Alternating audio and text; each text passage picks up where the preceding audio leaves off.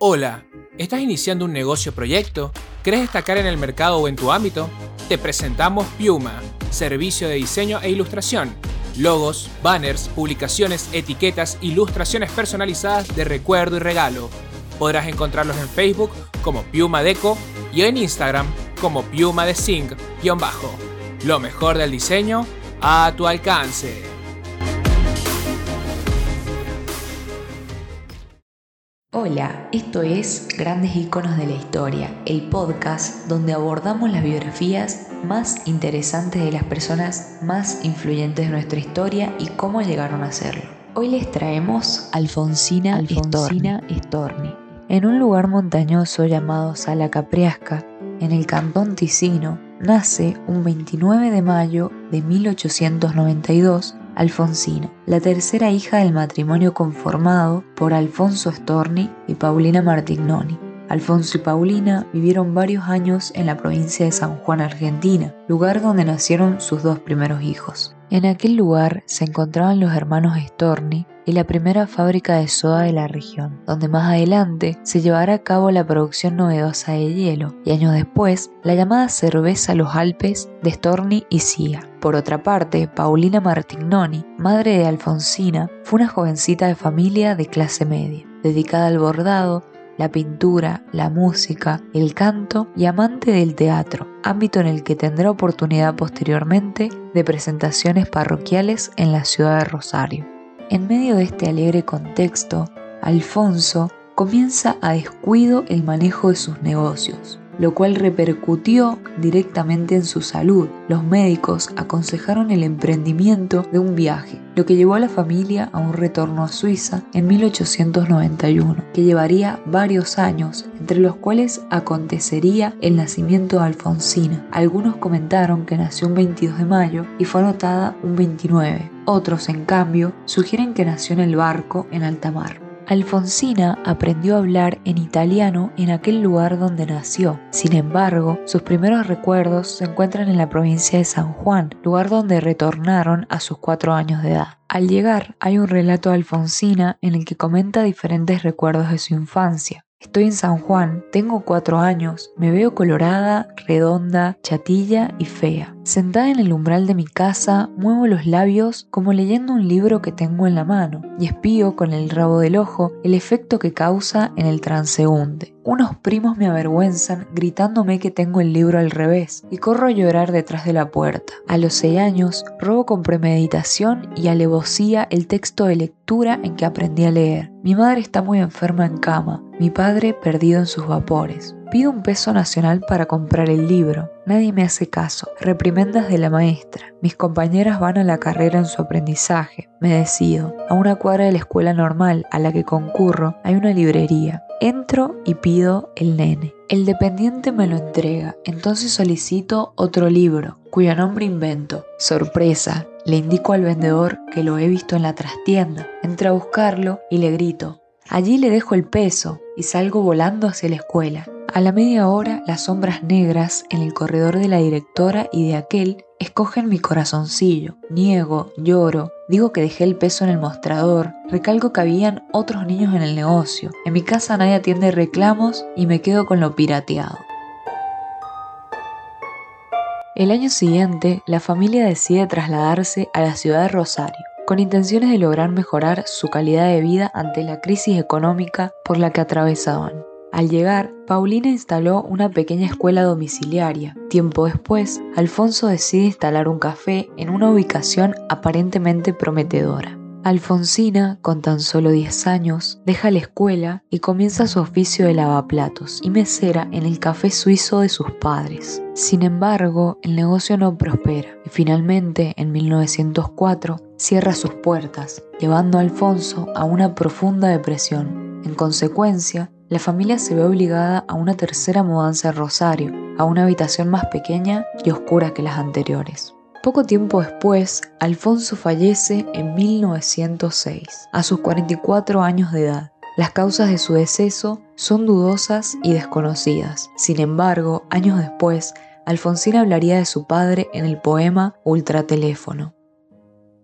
Este contexto totalmente desfavorable coincide con el momento en el que Alfonsina, a sus 12 años, comienza a acercarse al mundo de las palabras, la creación de sonidos y concretamente la creación de su primer poema, el cual no sería muy bien recibido. A los 12 años escribo mi primer verso. Es de noche, mis familiares ausentes. Hablo en él de cementerios, de mi muerte. Lo doblo cuidadosamente y lo dejo debajo del velador, para que mi madre lo lea antes de acostarse. El resultado es esencialmente doloroso. A la mañana siguiente, tras una contestación mía levantisca, unos coscorrones frenéticos pretenden enseñarme que la vida es dulce. Desde entonces, los bolsillos de mis delantales, los corpiños de mis enaguas, están llenos de papeluchos borroneados que se me van muriendo como migas de pan. En marzo de 1908, Alfonsina, quien está a punto de cumplir 16 años, es seleccionada como actriz por la compañía del actor español José Tallaví. Así participa en una gira que la lleva durante cinco meses por varios puntos del país, donde representan varias obras. Sin embargo, Alfonsina pronto comenzó a sentirse incómoda y nerviosa. Algunos dicen que por el acoso de un representante de la compañía. Fue por ese motivo y otros tales como el cansancio ante el ritmo de la compañía que hicieron que Alfonsina dejara el teatro. Sin embargo, allí aprendió muchos de los secretos de la actuación que años después ella pondrá en práctica cuando le otorguen una cátedra en el Teatro Infantil La.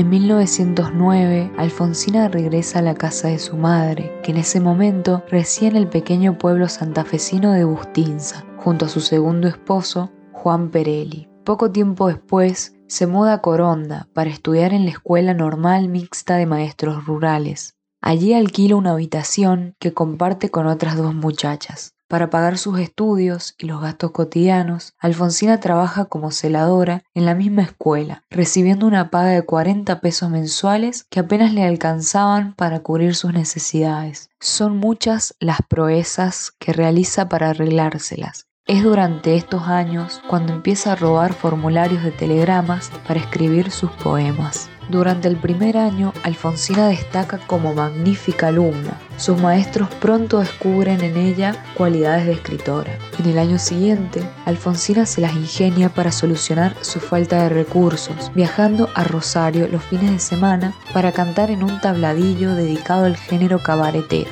Cuando en Coronda se enteran que actúa como corista, sufre una humillación pública durante un acto escolar. Este incidente puso a prueba por primera vez su capacidad de soportar los juicios adversos de los demás. Al llegar a su habitación compartida, Alfonsina se encierra por varias horas, hasta que a la hora de la cena, cuando Mercedes llama varias veces a la puerta para que baje a comer, no se escuchan respuestas de parte de la joven lo que lleva a Mercedes a entrar a su habitación. Allí se encuentra con su cama vacía y una nota que dice, después de lo ocurrido no tengo ánimo para seguir viviendo, Alfonsina. Esto enciende las alarmas en su entorno cercano, que decide ir a buscarla a las barracas del río Paraná. Sin embargo, afortunadamente, al llegar allí, la encuentran con voz serena y un rostro entero y digno, que les dice, no pasen por más cuidados. Continuaré viviendo. Reaccioné. A finales de ese año recibe su diploma de maestra rural. En 1911 se instala en el puerto de Rosario y trabaja como maestra en la escuela elemental número 65. Publica sus primeros poemas en las revistas locales Mundo Rosarino y Monos y Monadas. Allí establece una relación estrecha con quien sería el padre de su hijo, Carlos Arguimbao, un hombre casado, de apellido conocido en el medio social rosarino, conocido por considerarse culto según los ojos de la sociedad y por su desempeño en el cargo de diputado provincial. Carlos era mayor que ella y además se asegura que escribía artículos periodísticos y guardaba un gusto especial por la literatura. A finales de este año, cuando descubre que está embarazada, decide marcharse a Buenos Aires y asumir su condición de madre soltera. Y en Buenos Aires, con una pequeña maleta cargada de poemas, pocas vestimentas y algunos libros, se muda a una humilde pensión con su hijo y realiza labores como cajera en farmacias, comercios y como costurera por encargo, al tiempo que se publica su primera colaboración en Fray Mocho, de la vida, y comienza a colaborar en la revista Caras y Caretas. En 1913 es contratada como corresponsal psicológico en la firma Freisas Hermanos, una empresa importadora de aceite de oliva, y si bien se trató de un trabajo realmente desagradable para Alfonsina, es allí donde se gestó su primer libro.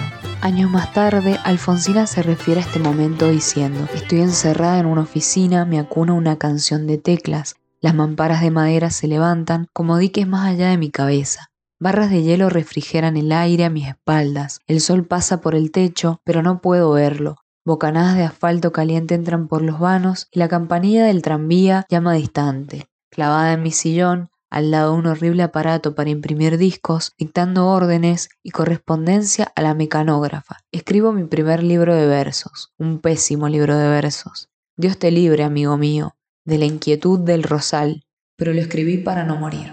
Además, en este año se publicó La inquietud del rosal, un libro de poesías donde expresaba sus deseos como mujer y describía su condición de madre soltera sin ningún tipo de complejo. En un encuentro que tuvo con el poeta Félix Visillac, se dispuso a leerle sus versos. Al terminar, este le propuso acompañarle a la imprenta de Miguel Calvello, quien aceptó imprimir el libro a cambio de 500 pesos por 500 ejemplares. Alfonsina aceptó, pero nunca pagó la cuenta porque no logró reunir el dinero. Además, le ofreció a Leopoldo Lugonés los originales por miedo a ser acusada de impúdica a causa de esta publicación. El libro no tuvo buena aceptación, la revista Nosotros de Roberto Giusti y Alberto Bianchi le dedicó media página en marzo de 1916, diciendo libros de una poeta joven y que no ha logrado todavía la integridad de sus cualidades, pero que en el futuro ha de darnos más de una valiosa producción literaria. La publicación de este libro le permitió ingresar a los cenáculos de escritores como la primera mujer en formar parte. Además, la ayuda del poeta Juan Julián Lastra y las colaboraciones en caras y caretas le prometieron relacionarse con los editores de la revista Nosotros, una revista literaria que reunía a los escritores más conocidos.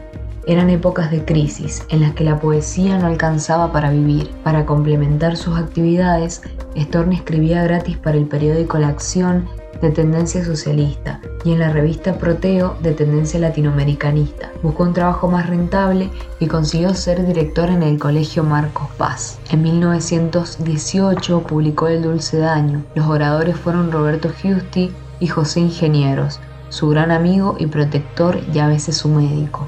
Fue en este periodo en que Alfonsina conoció a una persona que iba a ser de vital importancia en su historia, Horacio Quiroga. En primera instancia, él le recomendó a José María Delgado en una carta viajar a Buenos Aires para conocer a Alfonsina y conversar sobre su poesía. Además, en una ocasión se reunieron en una casa de la calle Tronador, donde se reunían los escritores de la época. Jugaron a las prendas, consistiendo en que Alfonsina y Horacio debían besar al mismo tiempo las caras de un reloj de cadena que sostenía Horacio. Y este rápidamente retiró el reloj en el momento que Alfonsina se aproximaba a sus labios, terminando en un beso que disgustaría a su madre presente en aquel lugar. Alfonsina acompañaba a Quiroga al cine, a las tertulias literarias y a escuchar música. Frecuentemente viajaron a Montevideo y se tomaron fotografías en las que aparecen alegres. Los viajes se realizaban fundamentalmente debido a que Horacio fue adscrito del consulado uruguayo y siempre lo hacía acompañado de intelectuales femeninas, tales como Alfonsina. Horacio contrajo matrimonio en 1927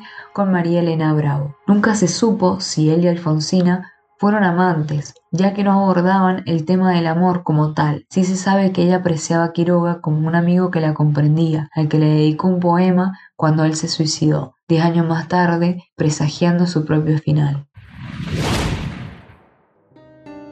Morir como tú, Horacio, en tus cabales y así como siempre en tus cuentos. No está mal, un rayo a tiempo y se acabó la feria. Allá dirán, no se vive en la selva impunemente, ni cara al Paraná. Bien por tu mano firme, gran Horacio, allá dirán.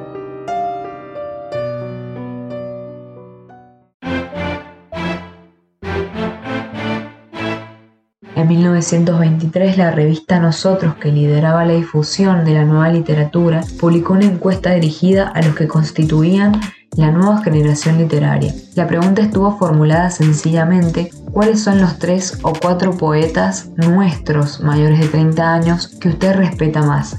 Alfonsín Storni tenía en ese entonces 31 años recién cumplidos y su libro Languidez de 1920 había merecido el primer premio municipal de poesía el segundo premio nacional de literatura, lo que la colocaba muy por encima de sus pares. Muchas de las respuestas a la encuesta de nosotros coincidieron en uno de los nombres, Alfonsina Storni. En 1925 publicó Ocre, que marcó un cambio decisivo en su poesía. Desde hacía dos años era profesora de lectura y declamación en la Escuela Normal de Lenguas Vivas. Su poesía, fundamentalmente de temática amorosa, también se ligó a la temática feminista e intentó desligarse de las opalandas del modernismo y volver más la mirada al mundo real. Sin embargo, la soledad y la marginación hicieron estragos en su salud y por momentos la obligaron a dejar su puesto de maestra de escuela. Se cree que se reprochaba el hecho de no darle un padre a su hijo. Se creía observada por los mozos de los cafés, los guardas de los tranvías y casi todo ciudadano normal que se cruzara con ella. Para intentar distraerla, su amiga Blanca de la Vega le impulsó a hacer ese año un viaje a Europa. En 1932 publicó sus dos farsas pirotécnicas, Simbelina en 1900 y Pico y Policena y la cocinerita. También colaboró en los diarios Crítica y La Nación y sus clases de teatro fueron su rutina diaria. En 1934 también publicó, después de ocho años, un nuevo libro llamado Mundo de Siete Pozos, una recopilación de poemas que dedicó a su hijo Alejandro. La foto de la tapa estaba dedicada a María Muller y era una prueba de cómo le gustaba lo que la vida le ofrecía a los 40 años. Alfonsina reflexionó sobre el resto de su vida, a los 45 años de edad y habiendo sufrido una enfermedad que difícilmente tuviese cura. Sabía que la amenaza estaba pendiente y lo reflejó en sus versos. En una oportunidad le comentó a su hijo los temores por la fragilidad de su salud y también le expresó sus miedos a otras personas, entre ellas a su gran amiga Fifi, a quien le dijo, si alguna vez supiera que tengo una enfermedad incurable, me mataría. Alejandro puede defenderse y mi madre no necesita de mí. Hacia la una de la madrugada del martes 25 de octubre de 1938, Alfonsina Storni abandonó su habitación y se dirigió a la playa La Perla, hay dos versiones sobre el suicidio de Alfonsina Storni, una de tintes románticos que dice que se internó lentamente en el mar y otra, la más apoyada por los investigadores y biógrafos, que afirma que se arrojó desde la escollera del Club Argentino de Mujeres a 200 metros de la costa. Lo cierto, en resumidas cuentas, es que ese día marcaría un día trascendental en la sociedad argentina y la literatura en general, Storni es reconocida como único dentro del feminismo, ya que siempre buscó la igualdad entre el hombre y la mujer y tuvo el coraje necesario para oponerse a la regla que exigía la virginidad femenina excluyendo la masculina. Alfonsina Storni, una mujer que con su fuerte ímpetu de lucha por la igualdad marcó para siempre la práctica poética del país y de toda Latinoamérica, sin duda alguna un verdadero ejemplo de perseverancia y fuerza, las cuales quedaron inmortalizadas en su prosa conmoviendo así los corazones de todo aquel que pueda alguna vez haber soñado y perdido entre sus líneas. Este episodio fue escrito por la poetisa Carolina Lara. Si querés conocer un poco sobre su trabajo, te dejamos su Instagram arroba marga.92. Soy Sabrina Monteros y les deseo una feliz vida y mucha poesía. Voy a dormir. Dientes de flores, cofía de rocío, manos de hierbas, tú, nodriza fina tenme prestas las sábanas terrosas y el edredón de musgos escardados. Voy a dormir, nodriza mía, acuéstame, ponme una lámpara a la cabecera, una constelación, la que te guste. Todas son buenas, bájalo un poquito. Déjame sola, oyes romper los brotes. Te acuna una piel celeste desde arriba y un pájaro te traza unos compases. Para que olvides, gracias. A. Un encargo. Si él llama nuevamente por teléfono, le dices que no insista, que he salido. Alfonsina Storni, octubre de 1938.